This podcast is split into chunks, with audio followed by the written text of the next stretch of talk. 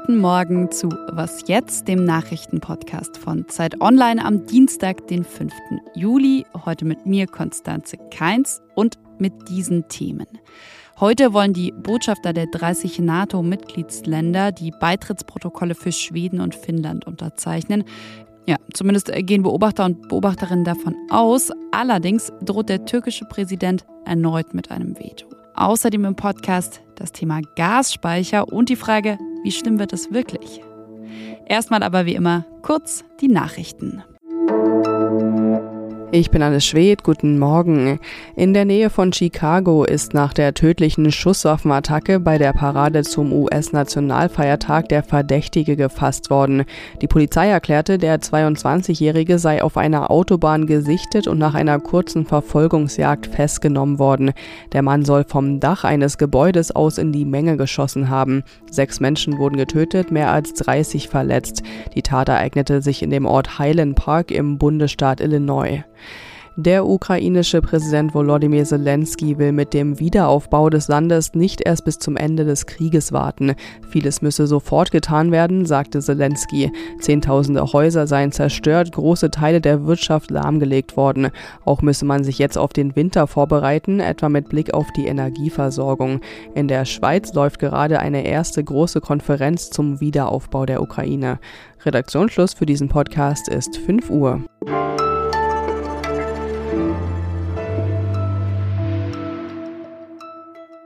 Immer wieder hatte die Türkei ja gedroht, einen Beitritt von Schweden und Finnland zur NATO zu blockieren. Der Streit, der ging lange, doch dann schien letzte Woche ja eigentlich alles klar. Also Schweden und Finnland dürfen der NATO beitreten. Der türkische Präsident Erdogan, der hatte seine Blockadehaltung aufgegeben und sagte nach dem Gipfel in Madrid, There is no doubt that this memorandum with Sweden and Finland is a diplomatic victory for Turkey and its people. Ja, also dieses Memorandum, das sei ein großer Sieg für die Türkei und für alle Türkinnen und Türken. Heute nun wollen die Vertreterinnen und Vertreter der 30 Alliierten die sogenannten Beitrittsprotokolle unterzeichnen. Aber das ja, Risiko Erdogan, nenne ich es jetzt mal, das bleibt. Denn direkt nach dem NATO-Gipfel, da hieß es von dem türkischen Präsidenten, ich zitiere ihn mal, wenn Finnland und Schweden ihre Versprechen im Kampf gegen den Terrorismus nicht erfüllen, dann werde ich den Ratifizierungsprozess für die Aufnahme in die NATO im türkischen Parlament aufhalten. Ja, ist die Euphorie über die NATO-Erweiterung, die ja eigentlich erst letzte Woche aus Madrid kam, also schon wieder dahin? Und mit dieser Frage rufe ich bei der Zeitautorin Marion Sendka in Istanbul an. Hallo Marion. Hallo. Ein besonders heikler Punkt der Vereinbarung sind ja die Forderungen an Schweden und Finnland, die Auslieferungsverträge an die Türkei zu erleichtern. Vielleicht kannst du noch mal erklären, worum es da überhaupt geht. Ja, genau. Und zwar, da geht es darum, du hast gerade Präsident Erdogan auch schon zitiert, er sprach von einem Versprechen, das es da gibt. Ganz genau gibt es aber kein Versprechen, dass jetzt aus, aus Schweden oder aus Finnland Menschen ausgeliefert werden an die Türkei, sondern das Dokument, das Memorandum sieht eben nur vor, dass Schweden und Finnland eben mit der Türkei zusammenarbeiten, wenn es um Auslieferungsersuchen der Türkei geht. Und die Türkei hätte gerne, das hat sie am Freitag auch hier in, in den Medien ganz groß äh, gezeigt, äh, 73 Menschen aus Schweden ausgeliefert. Es soll sich dabei um, um Kurden handeln, die in Schweden leben und auch um Mitglieder der Fethullah Gülen-Sekte. Die ist genauso wie die JPG und die PYD, die eben mit der Terrororganisation PKK verbunden sein sollen, die sind alle in der Türkei verboten und Präsident Erdogan sagt eben, das sind äh, Terroristen und die sollte Schweden jetzt mal ausliefern. Und was sagt Schweden? Also, wenn man mal darüber nachdenkt, dass eben Erdogan Menschen als Terroristen und Terroristinnen bezeichnet, die hier ja in keinster Weise so genannt werden würden. Auf der Liste da steht zum Beispiel auch Ragib Zarakolu, ein regierungskritischer Verleger. Also, was sagt Schweden? Ja, das ist genau der Knackpunkt. Also da hieß es ja auch vor allem aus Schweden, aber auch aus Finnland schon, dass der Begriff Terror natürlich ein anderer dort ist als eben in der Türkei. In der Türkei weiß man auch, dass das Rechtssystem in Europa ein anderes ist und dass man da nicht so lapidar einfach äh, jemandem Terrorunterstützung oder Terrorpropaganda vorwerfen und ihn dann, dann einsperren kann im schlimmsten Fall. In der Türkei gibt es dabei ein ganz anderes Selbstverständnis, gerade eben bei Erdogan selbst, der ja insbesondere jetzt nach dem Putschversuch vor sechs Jahren. Seitdem hat er äh, ja massiv angefangen, immer mehr Menschen äh, inhaftieren zu lassen. Es, sind, es geht bis in die äh, weiten Zehntausende. Die meisten eben auch für äh, angebliche Terrorvergehen, Verbrechen etc. Also da lässt er auch nicht mit sich reden. Für ihn sind es Terroristen und äh, Punkt. Was würdest du denn sagen? Wovon hängt es ab, ob Erdogan weiterhin mitzieht, also sozusagen seine Blockadehaltung weiter aufgibt und sich eben nicht doch noch gegen den Beitritt von Schweden und Finnland stellt? Ich glaube, es hängt ganz klar von äh, US-Präsident Biden ab. Das hat man auch in Madrid gesehen. Äh, kurz vor dem Gipfel ließ Biden dann wissen, dass, dass er Erdogan am Rande des Gipfels auch wahrscheinlich treffen würde. Kurz vor Unterzeichnung des Memorandums hieß es dann über US-Medien, dass Biden das nicht machen werde, wenn Erdogan nicht unterschreibt. Dann hat Erdogan unterschrieben. Biden hat sich mit ihm getroffen. Erdogan hat sein heiß ersehntes Foto bekommen und äh, noch dazu eine Zusage für einen Deal über die F-16-Kampf Jets, die er gerne hätte, die aber, also der Deal scheiterte äh, zuletzt am US-Kongress und da will Biden jetzt, jetzt versuchen, für die Türkei was zu regeln.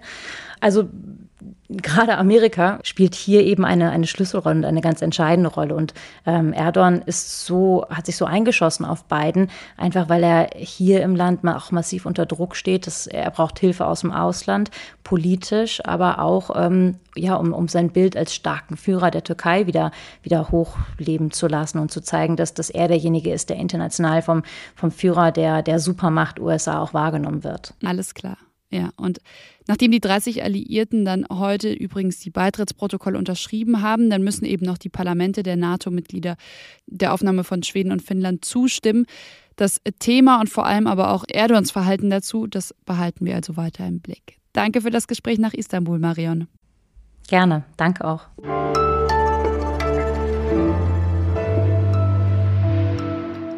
Und sonst so? Vollere Lippen, schmalere Hüften oder breitere Schultern retuschierte oder anders manipulierte Werbung, die muss in Norwegen nun als solche gekennzeichnet werden. Und zwar mit einem Logo, das rund 7% der gesamten Werbefläche einnehmen muss. Damit will Norwegen gegen den Körperdruck vorgehen. In Frankreich ist es schon seit ein paar Jahren Pflicht, eben bearbeitete Fotos zu kennzeichnen. Und ganz so weit ist Deutschland zwar noch nicht, aber am vergangenen Freitag, da haben die Gleichstellungsministerinnen und Minister der Länder gemeinsam gefordert, dass es auch hier eine Kennzeichnungspflicht braucht, um eben unrealistischen Schönheitsidealen vorzubeugen.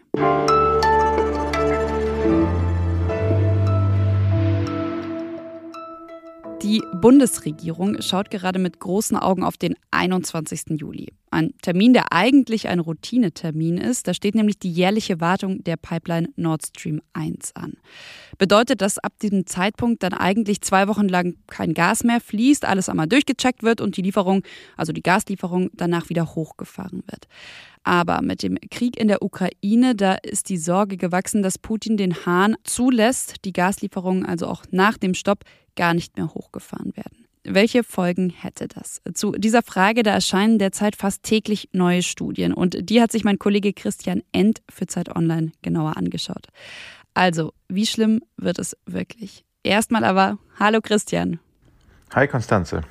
Ja, aktuell sind die deutschen Gasspeicher, ich habe das gerade nochmal gecheckt, ja mehr als halb voll. Also mit 62 Prozent aktuell sogar etwas voller als vor einem Jahr genau um diese Zeit.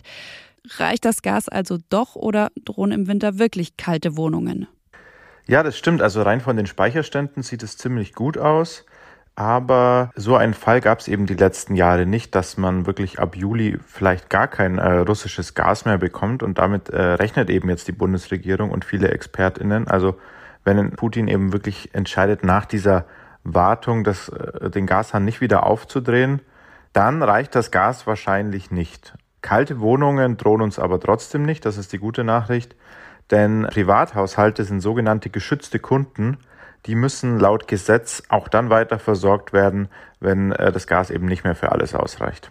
Was ist mit denen, die nicht besonders geschützt sind, also zum Beispiel die Industrie? Von den Studien, die wir ausgewertet haben, gehen tatsächlich die meisten davon aus, dass wir insgesamt zu wenig Gas haben werden im kommenden Winter vorausgesetzt, die russischen Lieferungen werden eben ausgesetzt. Und dann muss irgendjemand verzichten und das wird tatsächlich in erster Linie die Industrie sein.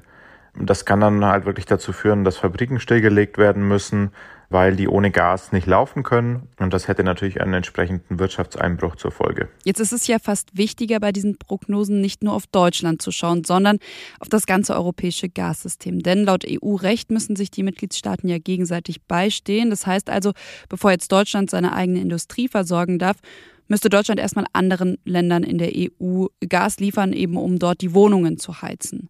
Wie sehen die Prognosen denn aus, wenn man das berücksichtigt? Ja, also tatsächlich ist von den verschiedenen Studien diejenige am pessimistischsten, die eben nicht nur Deutschland anschaut, sondern die ganze EU mit einbezieht.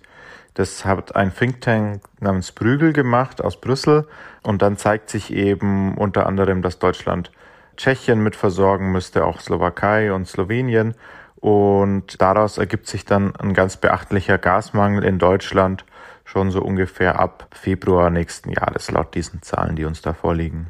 Du sprichst ja auch von wahrscheinlich, könnte, möglicherweise. Ja, welche Faktoren machen die Prognosen denn so unsicher? Der größte Unsicherheitsfaktor in dem Fall ist eigentlich ein ganz banaler, nämlich einfach das Wetter. Das weiß jeder, wenn es besonders kalt ist, dann heizt man natürlich mehr, dann dreht man die Heizung nochmal auf. Und das, muss man sagen, haben all diese Studien jetzt nicht komplett durchgerechnet. Also die sind so in so einem Normalwinter ausgegangen, aber wenn man eben einen besonders kalten Winter hat, dann wäre das Problem nochmal deutlich größer. Und darum sagen eben alle Expertinnen, ist es wirklich wichtig, jetzt mit dem Gassparen so früh wie möglich anzufangen, um eben auf alle Fälle für diesen Winter vorbereitet zu sein. Ein Text zum Thema von Christian Ente erscheint heute im Laufe des Tages auf Zeit Online. Und an dich, Christian, nochmal vielen, vielen Dank an der Stelle. Ja, danke dir, Konstanze. Das war's von Was Jetzt, zumindest am Morgen, heute Nachmittag um 17 Uhr. Da gibt es dann wie immer noch das Update. Ich sage Tschüss, danke fürs Zuhören und schreiben Sie uns gerne, wenn Sie mögen, Ihre Kritik, Ihre Anmerkungen, Ihre Wünsche an wasjetzt.zeit.de.